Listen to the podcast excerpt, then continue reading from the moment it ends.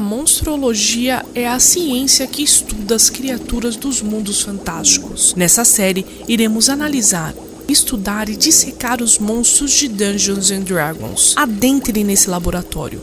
Com vocês, o nosso especialista em monstros, o biólogo Marco Antônio Loureiro.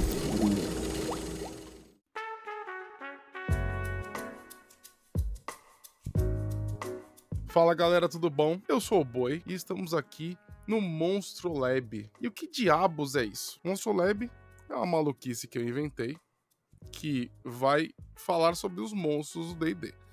Vocês sabem que eu sou muito apaixonado pelo mundo das trevas, mas eu também sou apaixonado pelos monstros, pelo Dungeons and Dragons. Eu, na real, eu comecei jogando RPG em 1988 e eu comecei jogando RPG pelo Dungeons and Dragons. Vocês sabem que eu curto muito biologia, essas coisas todas.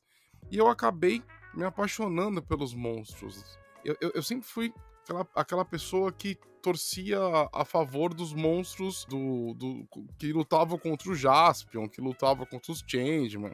Eu sempre gostei disso. E eu sempre andei para cima e para baixo, isso é uma memória que até meu pai fala para mim, que eu sempre corri para cima e para baixo com livros de biologia embaixo do braço. Quando eu conheci o RPG, quando eu conheci o D&D, eu via infinidade de monstros que existiam e acabei me apaixonando, né, por eles. Mas assim, eu não consigo enxergar os monstros de D&D, na verdade, o monstro de nenhum tipo de RPG, apenas como monstros, né, apenas como sacos de tesouro. Eu acabo sempre, né, desde sempre, eu acabo tentando entender qual que é a ecologia dos, desses monstros, né? Como é que eles vivem? As minhas masmorras, elas não são apenas salas sequenciais. Minhas masmorras, eu penso em como que tal criatura se instalou e o que, que ela faz, como que ela se alimenta. E aí eu resolvi criar essa sériezinha no nosso podcast, que aliás o Dungeon Geek Cast está de volta, mas retomando. Os, os, monstros, eles têm que ter um propósito. Inclusive tem, agora tem vários livros que falam sobre isso, né? Os monstros sabem o que estão fazendo, esse tipo de coisa. Então, eu resolvi criar essa série para conversar com vocês, falar sobre um pouco da minha experiência, né, em criar monstros, em utilizar esses monstros. São, são duas partes. Primeiro, entender como é que o monstro vive em, em, em um cenário fantástico e posicioná-lo, dar um propósito para os monstros. Aí o que, que eu fiz? Eu contei e contabilizei no livro dos monstros cada uma das entradas de monstros, sem, sem pensar na página, mas as entradas. E eu fiz um sorteio. Acho que são se eu não me engano, eram 40, 452 entradas. E eu, acabei, eu fiz um sorteio da minha cabeça aqui para fazer uma sequência aleatória de, de, episódios. Ao invés de ser começa pela letra A, a gente faz o caminho maluco e traz a aleatoriedade. Tudo bem? Então, aqui vai um pouco da minha experiência no RPG, um pouco da minha experiência com Dungeons and Dragons, para vocês utilizarem como que vocês quiserem, né? Então vamos lá.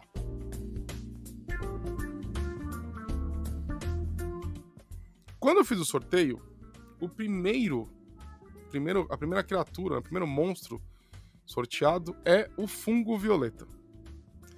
O fungo violeta é uma criatura terrível, né? Um monstro terrível que pode ser utilizado de diversas formas. Então vamos à descrição aqui do livro. Este cogumelo de cor roxa usa um apêndice semelhante a uma raiz que cresce a partir da sua base para rastejar pelo chão da caverna.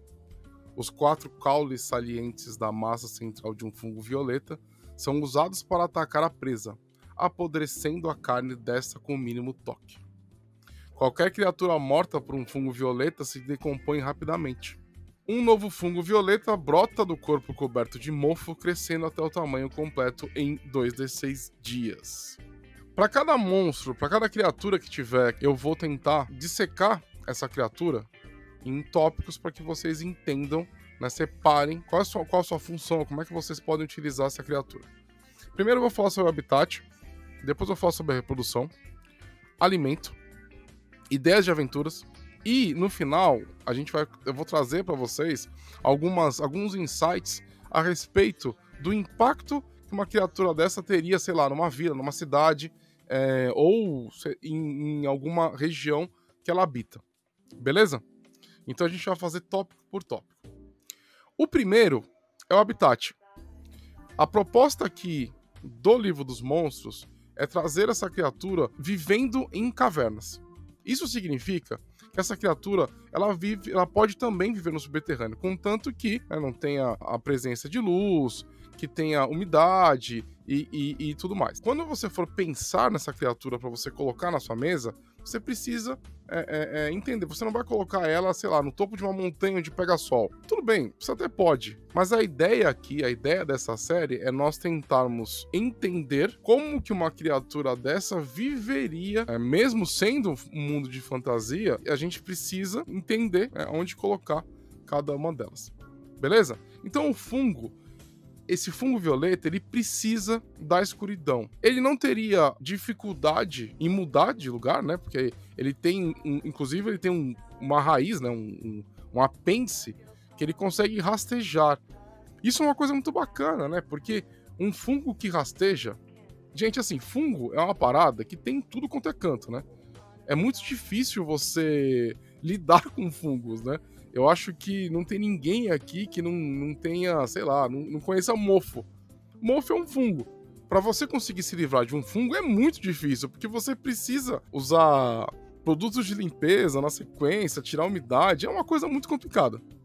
Então o fungo violeta, ele vai ter essa característica. Um fungo, ele consegue sobreviver e, e ele, ele se torna resistente às coisas. É um bicho muito perigoso, né? É um bicho muito resistente. Ainda falando sobre o habitat, essa criatura, porque ela vive em um ambiente como esse, ela consegue perceber, ela consegue sentir a aproximação de coisas, de seres vivos e tudo mais, que é sua fonte de alimento que nós vamos falar em breve.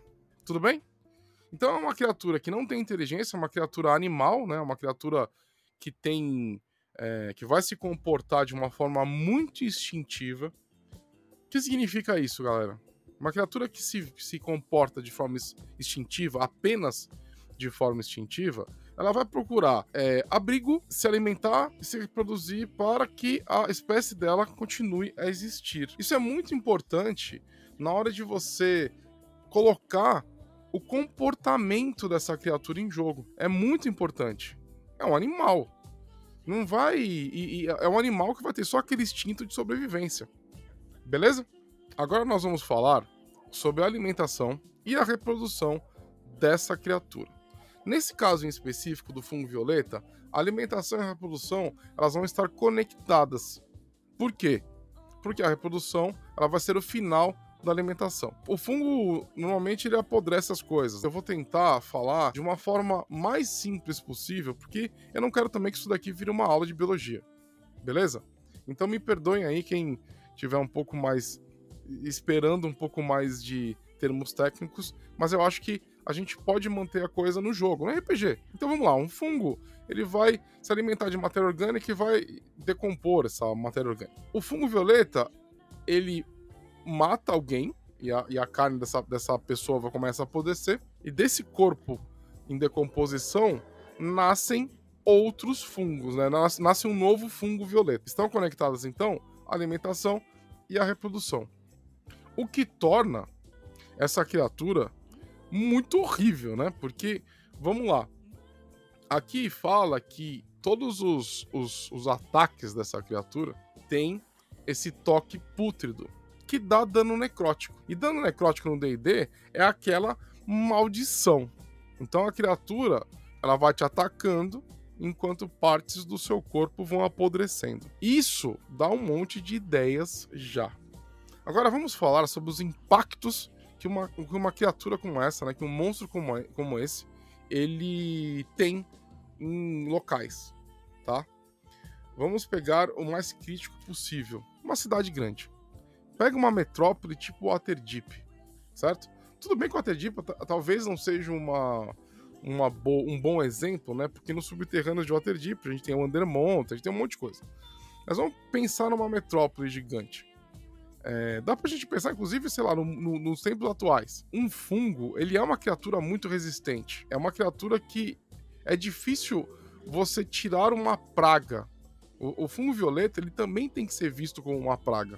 Ele também tem que ser visto como uma, uma infestação que pode pegar o subterrâneo inteiro de uma cidade e de repente está tudo tomado.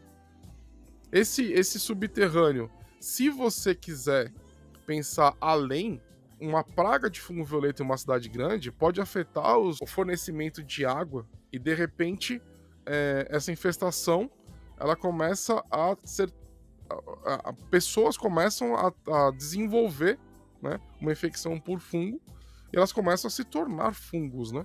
Depois de um tempo, como se fosse, sei lá, uma doença X desconhecida, de repente, né, as criaturas, os fungos começam a nascer dos corpos dessas pessoas. Então eu consigo imaginar uma cidade próxima de uma caverna. Né? A cidade normalmente ela vai crescendo, né? Então, os esgotos também, sei lá, de repente uma rachadura nos esgotos dessa cidade permite que esses fungos que estão em um sistema de cavernas vazem para dentro dos esgotos. Lá, o fungo violeta encontraria matéria orgânica em abundância, porque você, se você tem cidade, se você tem esgoto, você tem ratos. Então eu consigo imaginar facilmente o fungo violeta se alimentando de ratos e aí vira uma infestação monstruosa. Antes mesmo que as autoridades da cidade elas entendam o que está acontecendo, porque é algo silencioso. O fungo violeta estaria crescendo, estaria se reproduzindo da, da, da população de ratos do local. Não só de ratos, né? Ratos, baratas, enfim, todas as criaturas que vivem nos esgotos. Quando a, a contaminação chegar na água, esse, esses esporos estariam na água, as pessoas beberiam esta água e algumas dessas pessoas, isso aí é uma salvaguarda XYZ, né? Mas desenvolveriam essa doença do fungo violeta. É uma doença fatal, ao meu ver, já que é uma criatura muito, muito perigosa ela tem dano necrótico, né? Então, os, os, os esporos carregariam esse dano necrótico. Então, seria uma doença muito horrível. Eu tô aqui saindo da caixa do livro dos monstros, tá, galera? Saindo bem da caixa, porque a gente. É para desenvolver mesmo. Então, essa doença seria carregada de dano necrótico. As pessoas começariam a apodrecer. E teriam, teriam dois caminhos aqui. Se você, como mestre, quiser deixar as claras, cada pessoa que morrer nasce um fungo violeta e aí nós temos a, a, a causa desse mal. Mas a doença do fungo violeta, ela nem, não necessariamente precisa deixar claro. Se você quiser fazer algo mais sutil, as pessoas estão morrendo, apodrecidas, tem que descobrir, tem que pesquisar, chama o clérigo, enfim, é o caos na cidade. Mas o que é importante? O importante é entender que o fungo ele se instalaria de forma silenciosa, de forma sutil, nos esgotos, porque é aquela coisa, habitat subterrâneo. Começa a se espalhar, contamina a água. Quando forem descobertos a causa, os subterrâneos dessa cidade gigante, dessa metrópole, já vai estar lotado de fungo. E é um baita problema. Um problema gigantesco. Por quê? Porque esse fungo se mexe. Quando a população de ratos não existir mais, porque, ao meu ver, esse fungo, o fungo violeta iria extinguir os ratos, né? De repente, em algum, em algum momento, é, é, o esgoto vai ser um fungo violeta inteiro, né? Único, né? É, ele vai começar a tentar buscar outras fontes de alimento. E nisso, nada impede esse fungo de criar algum tipo de adaptação para poder é, é, se alimentar das pessoas que vivem em cima. Por exemplo, dos poços, começar, eles começam a predar os poços, puxa as pessoas em direção do esgoto. Tem aí uma infinidade de formas. Porque uma coisa que a gente tem que entender é que o monstro, ele não necessariamente precisa ter as habilidades que estão no livro dos monstros. O livro dos monstros, ele vai oferecer o padrão. Dá para transformar. Dá para você fazer aquele pequeno ajuste e transformar o fungo violeta em algo diferente. É uma questão de evolução. Né? O, o, o bicho evolui e, e, cria uma nova forma de se alimentar. Ele já tem, né? Na real. Porque se você, se você pensar muito bem, ele tem esses apêndices, esse apêndice nessas. Essas, é, sei lá, como se fossem. São, aqui fala que são quatro caules salientes, né? Da massa central, né? Que vão sair né, da massa central. Mas esses, esses caules, esses apêndices, eles podem é, é ser mais longos, ele, entendeu? Você pode vai dando aquela modificada para fazer isso, tá? Então, é, depois que a população de ratos morre, eles começam a buscar o alimento que está na superfície. E aí se descobre. Então, o impacto seria proporcional ao tamanho de matéria orgânica disponível para essa, essa criatura. Se for numa vila menor, eu já não vejo tanto impacto. Por quê? Porque não teria como o fungo é, estabelecer em locais subterrâneos, né? Então eu imagino que uma vila não tenha esgoto. Né? Pelo menos uma vila simples não vai ter aquele esgoto estabelecido, é, é feito e tudo mais, mas poderia ter sei lá, os porões de uma casa. Eu vejo, por exemplo, um fungo violeta. Ele não teria, né, aquela entrada pelo esgoto que a gente que eu coloquei através de uma rachadura numa caverna, né, entre a caverna e o esgoto, né, aquela ligação. Mas ele poderia se arrastar, ele vai se arrasta de uma caverna. Essa vila teria que ser próxima dessa caverna, né? Aquela coisa, a caverna aí é a apoteose dos fungos, né?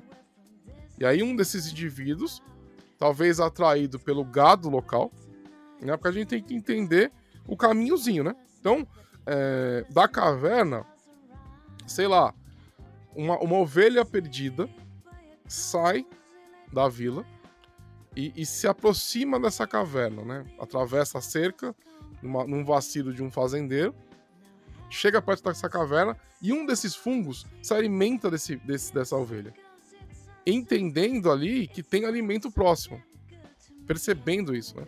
E aí ele se arrasta para a vila e se estabelece em um porão no curral. E aí começa a se alimentar ali desse gado.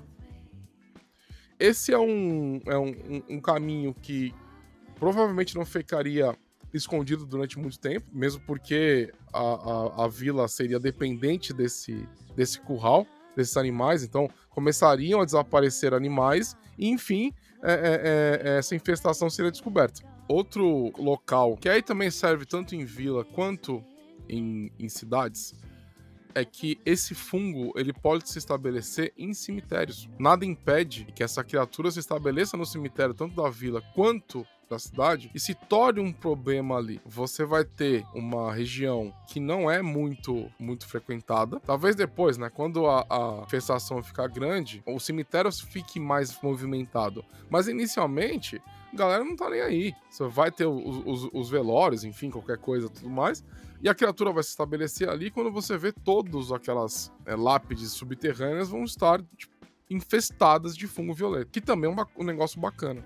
Então, o impacto que eu entendo é por aí.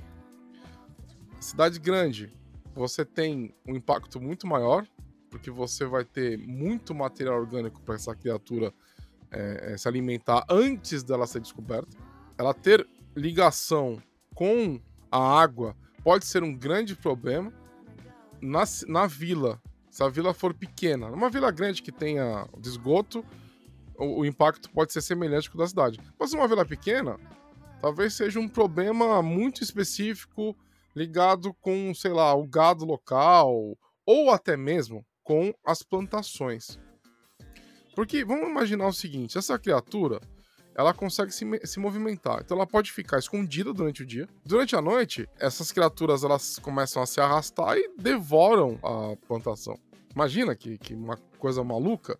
Você no dia seguinte, você, o fazendeiro acorda e a plantação tá tomada, né? Tá, tá apodrecendo. Enfim, é que tem o lance de, de só nascer um novo fungo depois de dois de seis dias. Mas aí você dá uma mexida. Imagina, faz o negócio acontecer. Talvez seja uma região onde o sol não, bata muito, sei lá, sejam dias nublados, sem pegar muito sol, a criatura se aproveita disso daí. Mas imagina que louco, uma plantação toda roxa, de um dia para o outro, é, crescendo fungo, ou mesmo uma cidade que foi devastada, uma vila que foi devastada e tá toda tomada pelo fungo, numa região que não bata muito sol, uma região que permanece. Ou o fungo se adaptou também ao sol.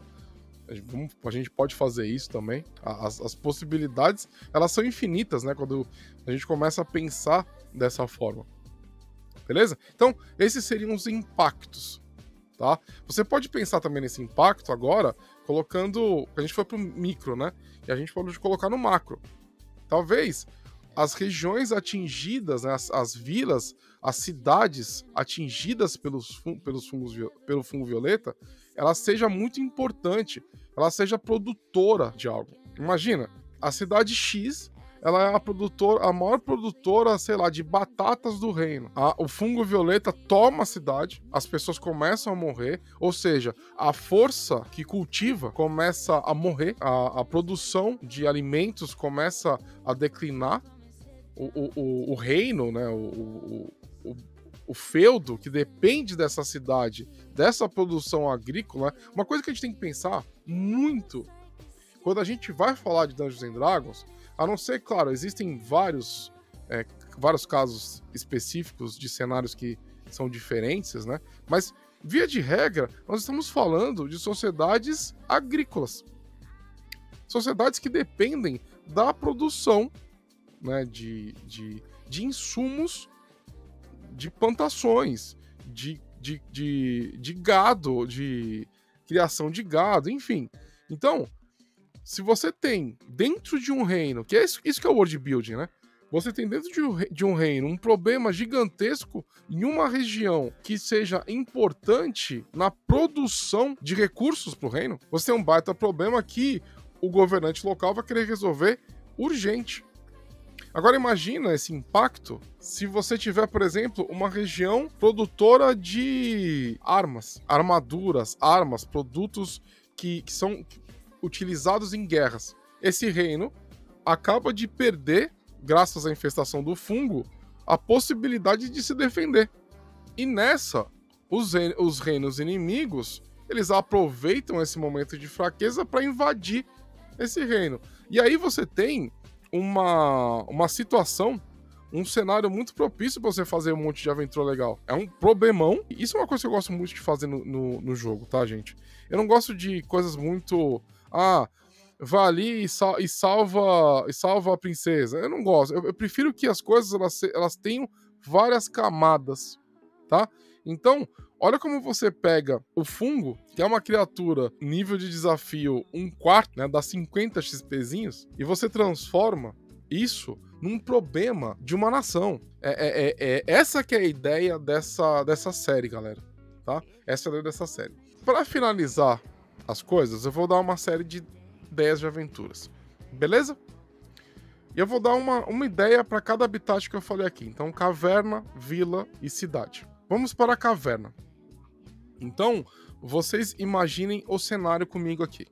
É uma região montanhosa, uma região que as pessoas acreditam ser muito rico em certos recursos minerais. Estabelece uma, uma vila, né, um assentamento. Esse assentamento começa a escavar uma mina. O que eles não sabem é que dentro dessa mina já existe uma infestação de fungo que vive ali é, se alimentando da fauna subterrânea local. Com o advento da mina, e aquela coisa, né? Ser humano, quando chega a algum lugar, vai zoar com tudo. Então começa a criar esse impacto nesse ambiente. E nisso, a mina é escavada até que encontra, até que chega próximo deste fungo, dessa infestação. Como essas criaturas se movem, então, de um dia para o outro, os mineiros desaparecem junto com as pessoas que estão no assentamento, beleza? Não há notícias dessa, desse assentamento de mineradores e os personagens eles são contratados para investigar o local. Aventuria simples. Eles chegam no assentamento, eles encontram as pessoas é, é, tomadas pelo fungo e aí tem que investigar a caverna, aquela coisa toda. Beleza? Essa seria a primeira ideia. Dá pra é, desenvolver muita coisa em cima disso, dentro da caverna, talvez um culto, enfim. Aí você você se vira para desenvolver em cima disso. Ideia agora para uma vila. Eu vou fazer uma maluquice aqui. A ideia dessa vila é diferente. O fungo ele vai se estabelecer, a vila fica próxima da caverna, fica próxima, fica colada numa caverna, e o fungo se estabelece no curral. Mas, ao invés desse fungo ele só se alimentar da matéria orgânica, ele contamina o gado e o transforma. A transformação ela é mais rápida. A criatura, o fungo violeta ele se adaptou. Então, a criatura modificada, essa é uma ideia que vai dar um pouco de trabalho pro mestre, né, para mestre, porque vai precisar criar, né, alguma criatura, mas é, não, é, não vai ser muito difícil.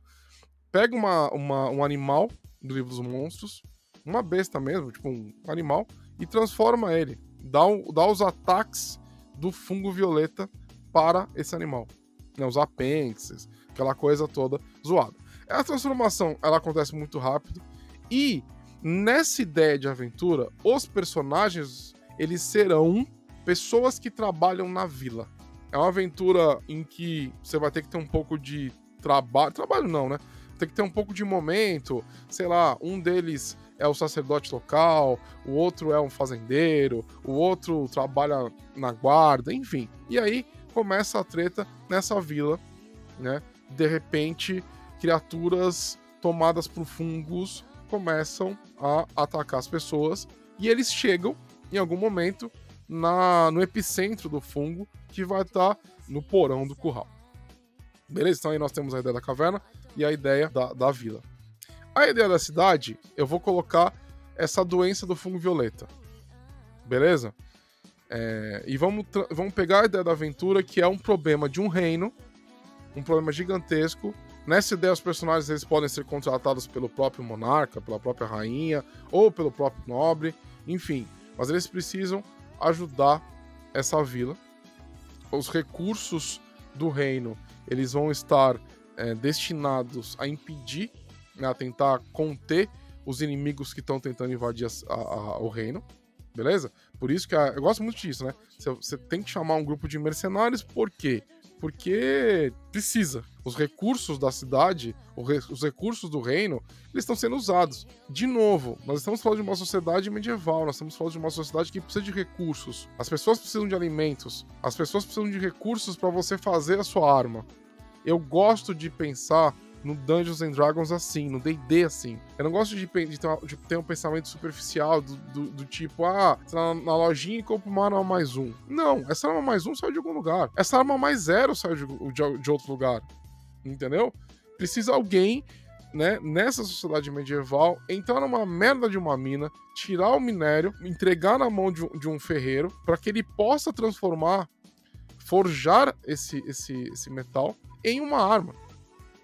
Isso requer tempo, né? Isso requer recurso, requer mão de obra. Pra galera que gosta de estudar um pouquinho sobre sociedade, sobre história, a sociedade medieval, ela era muito dependente uma classe da outra, né? Então se acontecesse alguma coisa com os camponeses, a galera que plantava, era um caos. Então imagina o impacto que um fungo, uma infestação desse fungo, que é um puta fungo foda, é, desculpa usar o termo foda, mas assim, é um baita fungo terrível, ele tem ataque necrótico. É um bicho terrível. Pode causar causar numa sociedade tão frágil quanto é a sociedade medieval. A ideia de aventura de uma cidade, de uma metrópole, é viver esse caos. Você pode, você pode que os, os personagens sejam contratados para ir para a cidade e tentar resolver isso. Eles vão chegar numa cidade doente, eles vão chegar numa cidade que pode estar com pilhas de corpos nas ruas, e ter que resolver isso de alguma forma. Existe uma infestação nessa cidade monstruosa no esgoto. Como é que eles vão fazer para resolver isso? Essa é uma ideia para várias e várias e várias sessões até que seja resolvido, porque é muito, vai ser muito trabalhoso para eles, beleza? Então essa seria a última ideia aqui, tá, galera? Bom, gente, eu espero que vocês tenham gostado. é como eu penso nas minhas aventuras, é o que eu gosto de trazer para meus jogadores, é o que eu gosto de trazer para as minhas campanhas. Eu gosto de trazer uma camada a mais, não ficar só naquela superficialidade. Eu acho que essas coisas elas ajudam a, a imersão do jogo, ajudam a você, a, aos monstros ganharem um significado a mais. Eu pretendo fazer esta série com todos os monstros, não só do livro dos monstros, mas eu tenho aqui, por exemplo, o Tom of Beasts da Kobold Press, posso fazer com esse livro também. E basicamente é isso. Esse é o Monstro Lab.